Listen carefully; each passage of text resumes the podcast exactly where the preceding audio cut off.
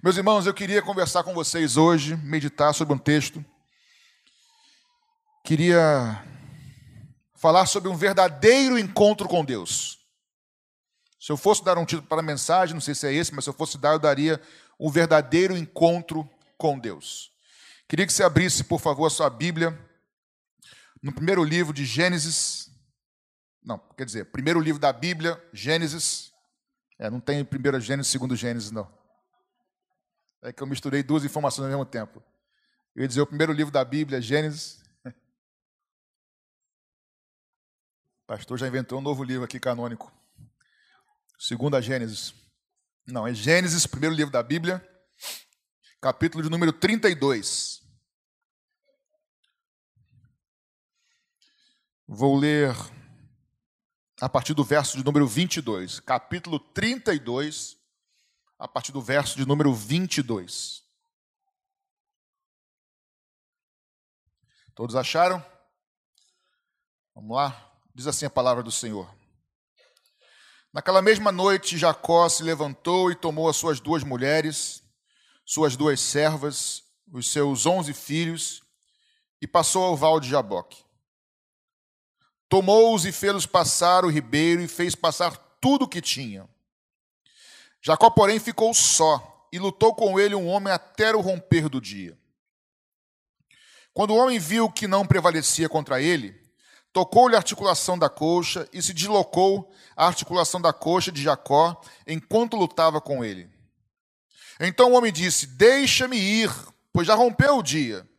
Porém Jacó respondeu: Não te deixarei ir se não me abençoares. Perguntou-lhe o homem: Qual o teu nome? E Jacó respondeu: e Jacó respondeu: Jacó.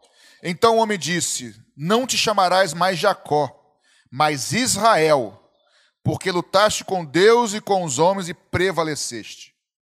Perguntou-lhe Jacó: Diz-me, peço-te o teu nome. Mas o homem respondeu: Por que perguntas pelo meu nome? E ali o abençoou.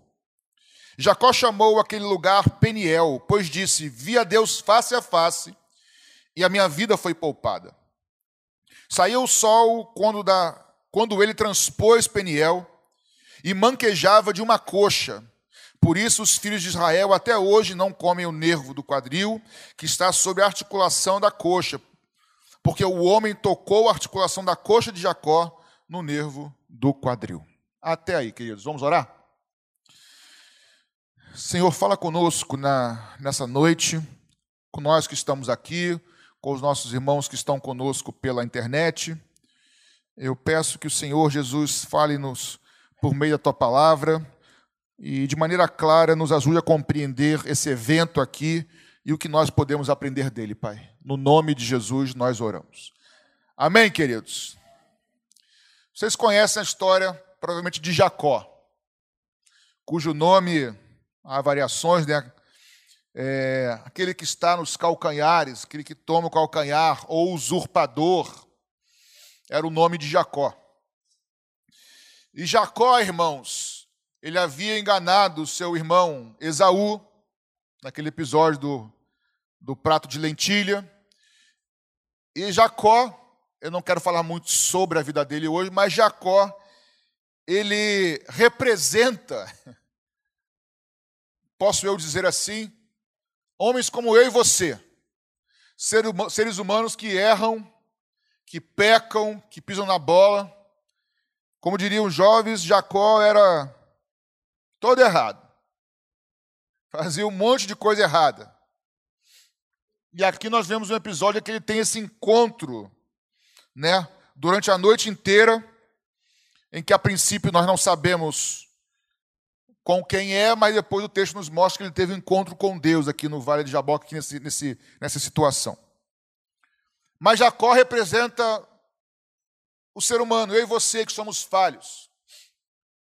E que talvez tenhamos entrado aqui com as nossas lutas, com nossos pecados, com nossos erros, com as nossas limitações.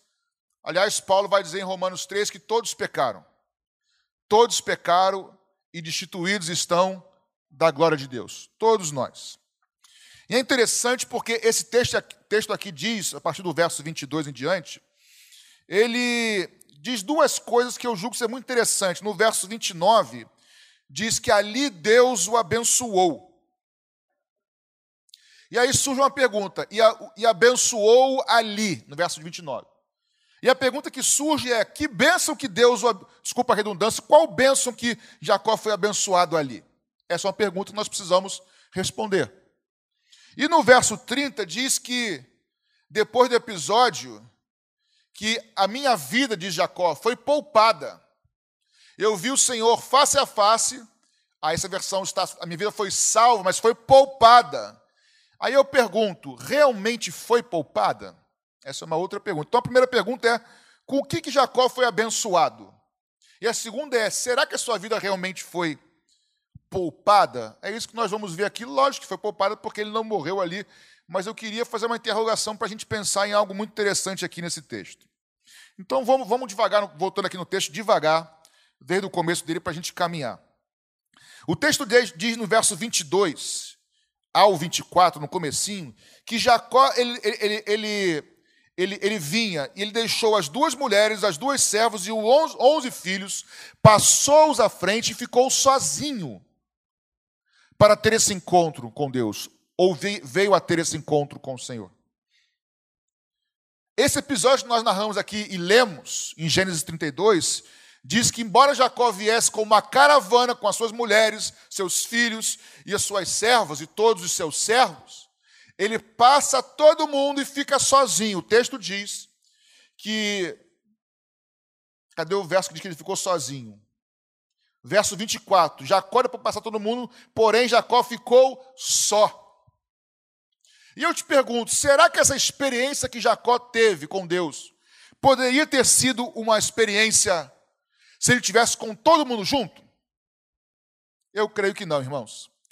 Esse tipo de experiência que transforma a vida de um homem, você pode até estar no meio de pessoas, mas é uma experiência pessoal com Deus.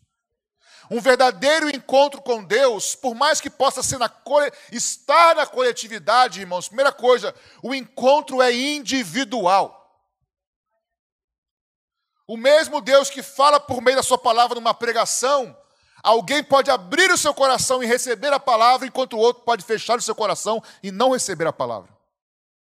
A sua vida com Deus e a minha vida com Deus é uma, são, ou, ou, a minha vida é uma vida pessoal. As decisões que eu preciso fazer, eu preciso fazer e você precisa fazer na sua vida. Primeira coisa que eu aprendo com esse texto aqui é que o verdadeiro encontro, que é o tema de hoje, tá? O verdadeiro encontro com Deus precisa ser um, um encontro pessoal, individual e particular com Deus. Não adianta o pai ser crente, é muito bom. Não adianta, é muito forte, tá? Enfim, vamos lá, vou reformular aqui. É muito bom ter um pai crente, uma mãe crente. É muito bom para o Davi crescer com uma família que crê no Senhor Jesus. É, eu não cresci num lar onde eu aprendi os princípios cristãos. E eu lamento por isso, gostaria de ter nascido. Mas o Davi vai ter esse privilégio, ou está tendo esse privilégio de nascer num lar onde os pais vão ensinar ele no caminho do Senhor. Só que, inevitavelmente, vai chegar um momento. Falei dele, está chorando, é isso, não? Está vendo? Estão interagindo aqui, eu e Davi, tá? A ovelha está conhecendo a voz do pastor, tá vendo, irmãos? Mas a verdade que o Davi vai crescer e ele vai precisar tomar decisões dele. É óbvio que se ele for alimentado com princípios bíblicos, isso vai ajudá-lo muito a, quando crescer, não se desviar desse caminho, como a Bíblia diz. Mas a verdade é que a, a, a, um verdadeiro encontro com Deus, ele precisa ser individual e profundo com Deus. E aí, meus irmãos, por mais, por mais que seja bíblico, não existe cristianismo isolado. Não existe cristianismo é, sem igreja, sem comunhão. Isso é engano de Satanás, porque sozinho nós somos mais frágeis. Não existe cristianismo sem comunhão. Cristianismo, nós somos irmãos em Cristo, nascidos de novo pelo Espírito, filhos do mesmo Pai por adoção. Porém, por mais importante que seja isso aqui, e é muito, é muito importante. A nossa coletividade, queridos, não pode anular nossa vida com Deus no nosso quarto sozinho. Quando digo nosso quarto, porque ele, Jesus diz em Mateus 6,6: Tu, porém, quando orares, entra no teu quarto e fecha a tua porta e orarás a teu pai que te vê em secreto. Teu pai que te vê em secreto, ali ele te recompensará. A nossa vida coletiva não pode anular a nossa vida particular com Deus. Assim como no casamento, a minha vida de oração particular, quando eu oro sozinho a Deus, não deve anular o meu tempo de comunhão que eu oro junto com a minha esposa, porque é uma bênção orar. Homem, o casal, o marido e a mulher orarem junto é uma bênção, irmãos. Gera cumplicidade, mas esse é outro assunto. Gera cumplicidade, é uma bênção. Mas o fato de eu orar com ela não pode anular meu tempo sozinho de oração. Nem o fato dela orar comigo precisa anular o tempo dela sozinho de oração e vice-versa. Nem nós aqui podemos anular nosso tempo sozinho com Deus. Alguns ou algumas experiências você vai ter com Deus sozinho no seu quarto, ou na sua sala, ou na sua cozinha. Você crê nisso, irmãos?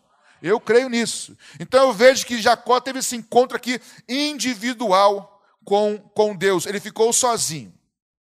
No verso 25 e 26, diz assim: Quando o homem viu que não prevalecia contra ele, tocou-lhe a articulação da coxa e se deslocou a articulação da coxa de Jacó enquanto lutava com ele.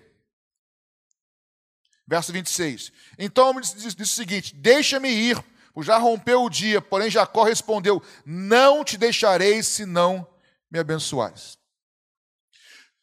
Se o encontro verdadeiro com Deus ele, ele passa pela particularidade, por algo pessoal, individual, irmãos.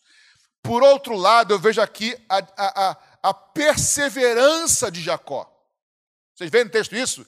Eu não vou te deixar até que o Senhor me abençoe.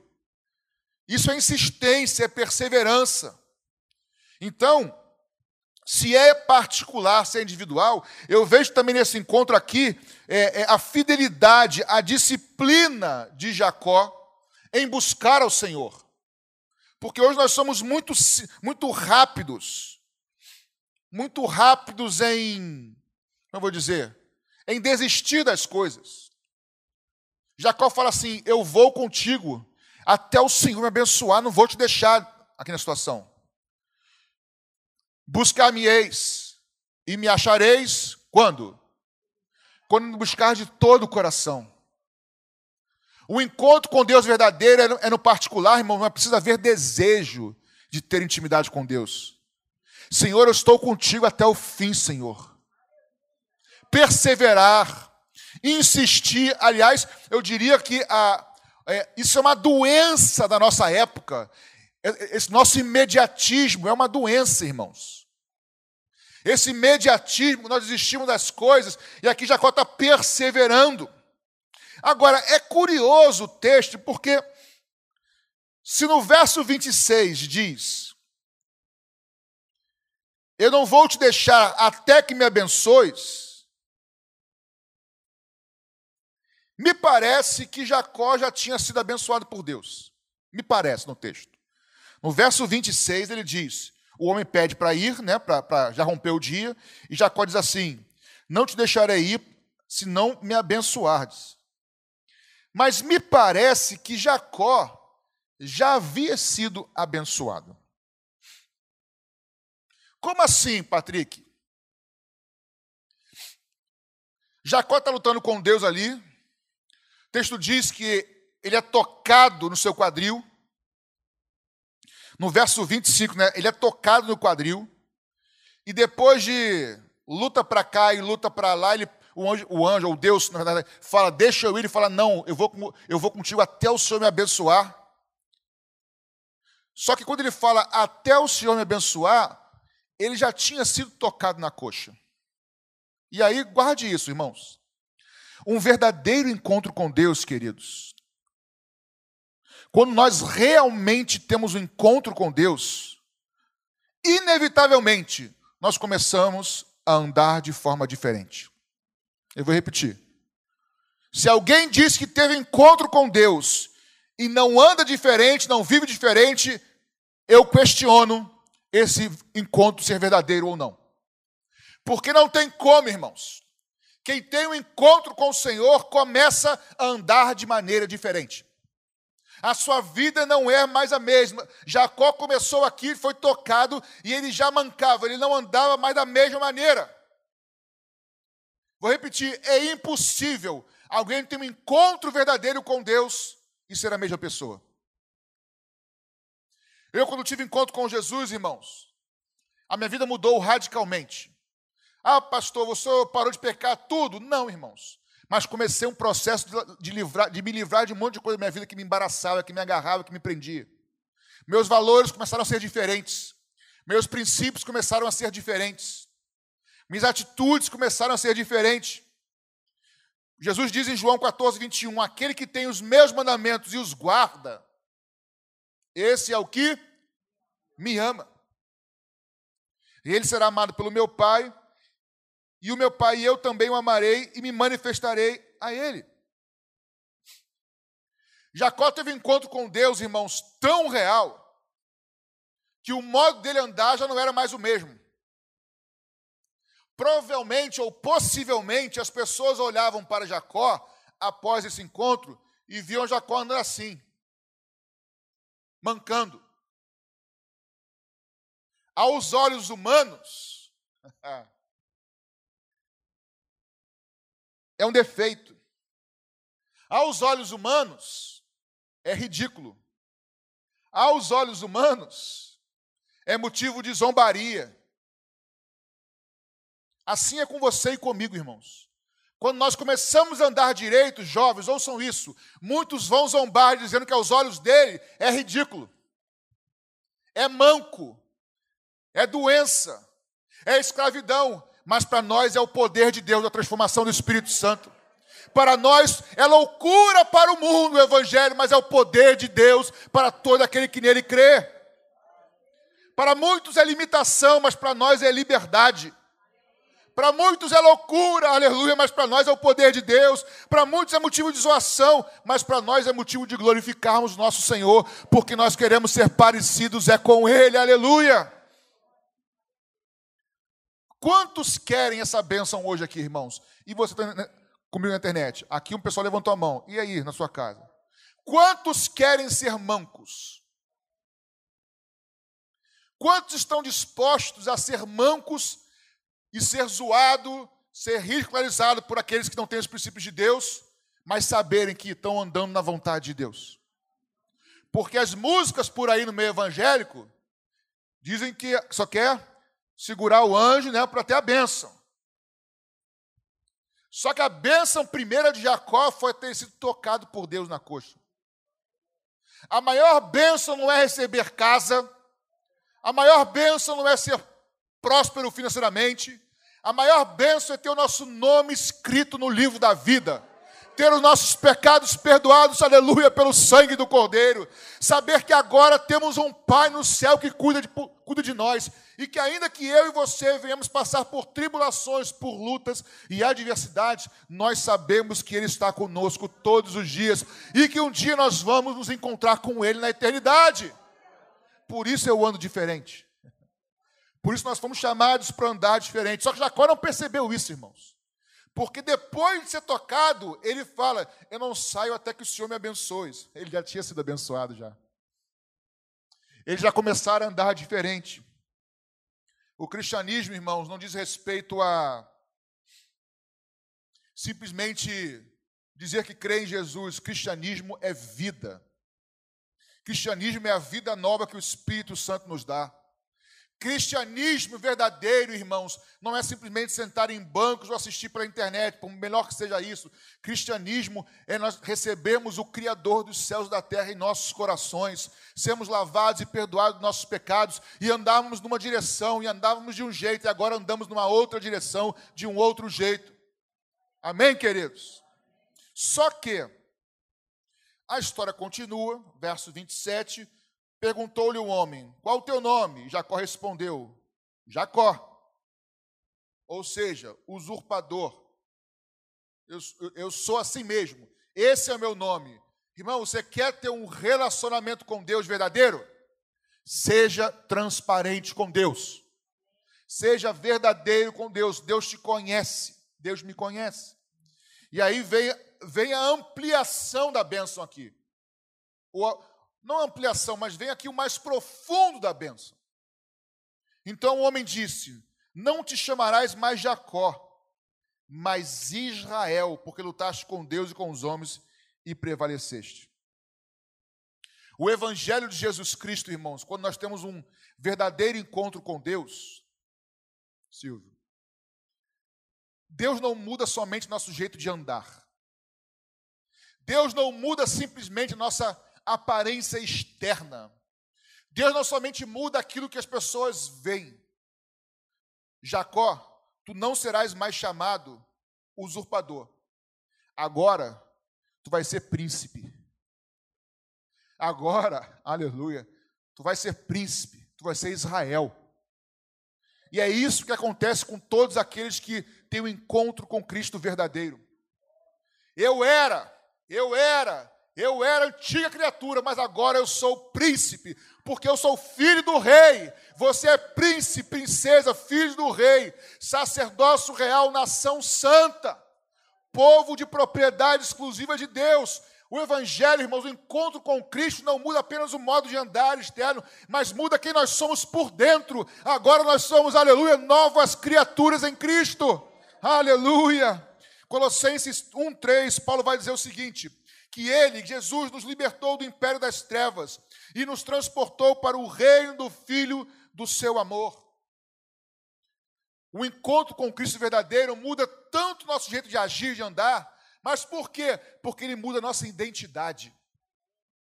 Agora eu não sou mais o que os outros dizem que eu sou. Agora eu não sou mais o que acham que eu sou ou que dizem a meu respeito, agora eu sei quem eu sou. Agora você pode saber, minha irmã, meu irmão, quem você é, que você foi amado por Deus primeiro, que Ele morreu no seu lugar, entregou sua vida por você, começou uma obra linda na sua vida, agora você é filho. Se você entregou o seu coração a Jesus, você agora é filho de Deus e não mais somente criatura. Mas se você nessa noite ainda não entregou o seu coração a Jesus, saiba que Jesus é o único caminho de volta ao Pai. Ele é o caminho, aleluia. Ele é a verdade imutável. Ele é a única fonte de vida e somente Ele pode te libertar dos teus pecados. Somente Ele pode mudar a sua vida, aleluia. Somente Ele conhece você como ninguém e somente Ele fez por você o que ninguém jamais fez ou fará, que é entregar a sua vida por você. Ele é o próprio Deus encarnado que se fez homem, morreu, aleluia, ressuscitou o terceiro dia, está vivo e um dia vem buscar todos aqueles que tiveram encontro com Ele, aleluia. Louvado seja o nome de Jesus, louvado seja o nome de Jesus, mas para isso precisa de um encontro verdadeiro com Ele. Muda não só nossa aparência, mas muda nossa identidade. Paulo vai dizer em Coríntios 5,17: se alguém está em Cristo, nova criatura é. As coisas velhas já passaram, ficaram para trás. Eis que tudo se fez, se fez novo. Ele muda a nossa identidade. Eu que me acho fraco, agora posso todas as coisas naquele que me fortalece. Eu que de repente me sinto sozinho, sei que Ele está comigo todos os dias até a consumação dos séculos. Eu que eu sei que eu não mereço nada porque eu sou pecador, mas eu sei que o sangue de Jesus Cristo me purifica de todo pecado. Muda, muda nosso caráter, nossa identidade, irmãos. O encontro verdadeiro com Cristo muda a nossa identidade e muda o nosso jeito de agir. E aí no verso 30, caminhando para o final, 29 primeiro. Perguntou-lhe Jacó: Diz-me, peço-te o teu nome. Mas o, o homem respondeu: Por que perguntas pelo meu nome? E ali o abençoou. Jacó chamou aquele lugar de Peniel porque disse: Vi Deus face a face e a minha vida foi poupada. Ou foi salva. A pergunta é: a vida de Jacó foi poupada? Literalmente sim. Ele não morreu, continua aqui. Mas eu queria que você entendesse o seguinte: quando alguém, alguém tem um encontro com Cristo verdadeiro, quem foi que entrou nesse encontro com Deus? Aqui no texto. Jacó. Quem foi que saiu? Quem foi que entrou? Quem foi que saiu? No encontro com Deus verdadeiro, irmãos, nós morremos. O Evangelho é isso. O Evangelho não é cantar músicas para Deus, embora isso faça parte. O Evangelho, irmãos, é eu entregar a minha vida a Deus. Já não vivo mais eu, mas Cristo vive em mim. E a vida que agora eu vivo na carne, diz o apóstolo Paulo, vivo na fé do Filho de Deus que me amou e a si mesmo se entregou por mim. Hoje, em muitos lugares, em muitas mídias, mídias sociais, televisão, rádio, internet e as sociais como Instagram, Facebook e companhia, se prega um outro evangelho onde Cristo veio nos servir. Irmãos, Cristo faz muita coisa por nós. Faz tudo que nós não podemos fazer. Mas evangelho, cristianismo, é nós fazermos, é nós servirmos. Evangelho é eu morrer para que ele viva em mim. O evangelho é seja feita não a minha vontade, mas a tua vontade. O evangelho é o Pai nosso que está nos céus, santificado seja o teu nome, venha o teu reino, seja feita a tua vontade, não a minha na terra, assim como é nos céus. O evangelho é morte. Aqui entrou Jacó, mas quem saiu foi Israel. Você quer ser príncipe, irmãos? Quer ser princesa? Quer ter, um, quer ter esse poder dentro da sua vida de transformação, de poder reinar com autoridade, irmão? Você precisa morrer para a sua vontade e eu morrer para a minha vontade. Isso é o evangelho. Aquele que buscar salvar a sua vida de Jesus, perdê-la-á. Mas aquele que perder a sua vida por amor a mim, o evangelho, esse a salvará, esse a achará. O evangelho é bem diferente do que muita gente prega por aí, irmãos. Eu quero que você entenda, queridos irmãos, que muita gente nas escrituras sagradas foram abençoados por Deus. Muita gente na multidão recebeu pão milagroso de Jesus, recebeu peixe multiplicado de Jesus. Muita gente foi curada por Jesus. Muita gente que era leproso ficou limpo por Jesus. Mas isso não significa que todos eles foram salvos e estão no céu. Vocês entendem isso, queridos? Que o fato de ser abençoado com coisas por Jesus não é sinônimo de estar salvo ou de ter um verdadeiro encontro com Cristo. Você pode ter sido curado por Deus e ainda assim não estar salvo. Porque Deus é bom e Deus cura, irmãos. Mas a minha proposta aqui, minha não, do texto para a gente hoje, é que nós tenhamos esse verdadeiro encontro com Deus onde não mais prevaleça a sua vontade, a minha vontade, mas a sua vontade. Hoje o pessoal quer agarrar um anjo para ser abençoado. A pergunta volta: quem aqui, nesse dia de carnaval, que não tem carnaval, né? Quer ser abençoado com essa benção aqui, de ser transformado no, na sua identidade, de andar de maneira diferente, e da sua vida não ser poupada. Senhor, eu te entrego a minha vida. Porque o Evangelho não é Jesus, vem ser meu Salvador. Jesus é, eu creio que tu és o Senhor e que és o meu Salvador. Eu te entrego a minha vida nas tuas mãos. Os meus sonhos não são mais os meus sonhos, são os teus sonhos. Os meus projetos não são mais os meus, são os teus projetos. Eu quero a tua direção. Quem estava aqui de manhã ouviu quando ele diz assim: Vinde a mim, vocês que estão cansados e sobrecarregados, e eu vos aliviarei. Toma sobre vocês o meu jugo, a minha direção. Deixa eu dirigir vocês. Mas a direção do Evangelho é uma direção de morte. Mas quem morre para si, vive para Deus, irmãos. E essa é uma vida que ninguém, nem Covid, nem ninguém pode nos roubar. Essa experiência com Deus, porque o nosso Redentor, Ele está vivo e Ele é real. Um verdadeiro encontro com Deus, queridos. Transforma a nossa identidade, que nós somos, e você precisa saber disso, irmãos. Vocês precisam saber disso. Lembrar sempre a vocês quem vocês são em Cristo. Para aqueles aqui que estão aqui na internet, que são fiéis ao Senhor, que estão ouvindo essa mensagem, falam assim: Eu tive encontro verdadeiro com o Senhor Jesus. Eu louvo a Deus por isso, irmão. Se você fala, eu tive encontro verdadeiro com o Senhor, você precisa se lembrar quem você é no Senhor. E não deixa o inimigo te enganar. Não deixem as pessoas aí fora te enganarem. Não deixe que o zombar do, do jeito que você anda, o zombar do jeito que você se porta, venha te roubar da presença do teu Deus porque é loucura para quem está aí fora, mas sabe que o Senhor está te vendo e está se alegrando com as suas posturas. O mundo pode zoar, quando você diz não para alguma coisa, a galera te zoa, saibam, jovens, que o Senhor está se alegrando com a tua postura. Por quem você é no Senhor. Na Babilônia, Ananias, Beltesazar, Ananias, Misael e Azarias. Ou melhor, Daniel, Ananias, Misael e Azarias, que viraram Beltesazar, Sadraque, Mesaque e Abednego. Daniel e os seus três amigos, eles estavam no meio de um sistema totalmente corrompido. Mas eles sabiam quem eles eram, quem eles eram. Eles sabiam os seus princípios, eles não negociavam. Eles andavam de maneira diferente do que todo mundo andava na Babilônia. E eu quero te encorajar no nome do Senhor Jesus, que sabendo quem você é no Senhor, e aquilo que o Senhor conquistou por você na cruz, você viva e ande de maneira diferente. E o Espírito Santo, tenho convicção, vai te capacitar, vai te ajudar. Quando você decidir, eu vou morrer para mim mesmo, para viver para o Senhor.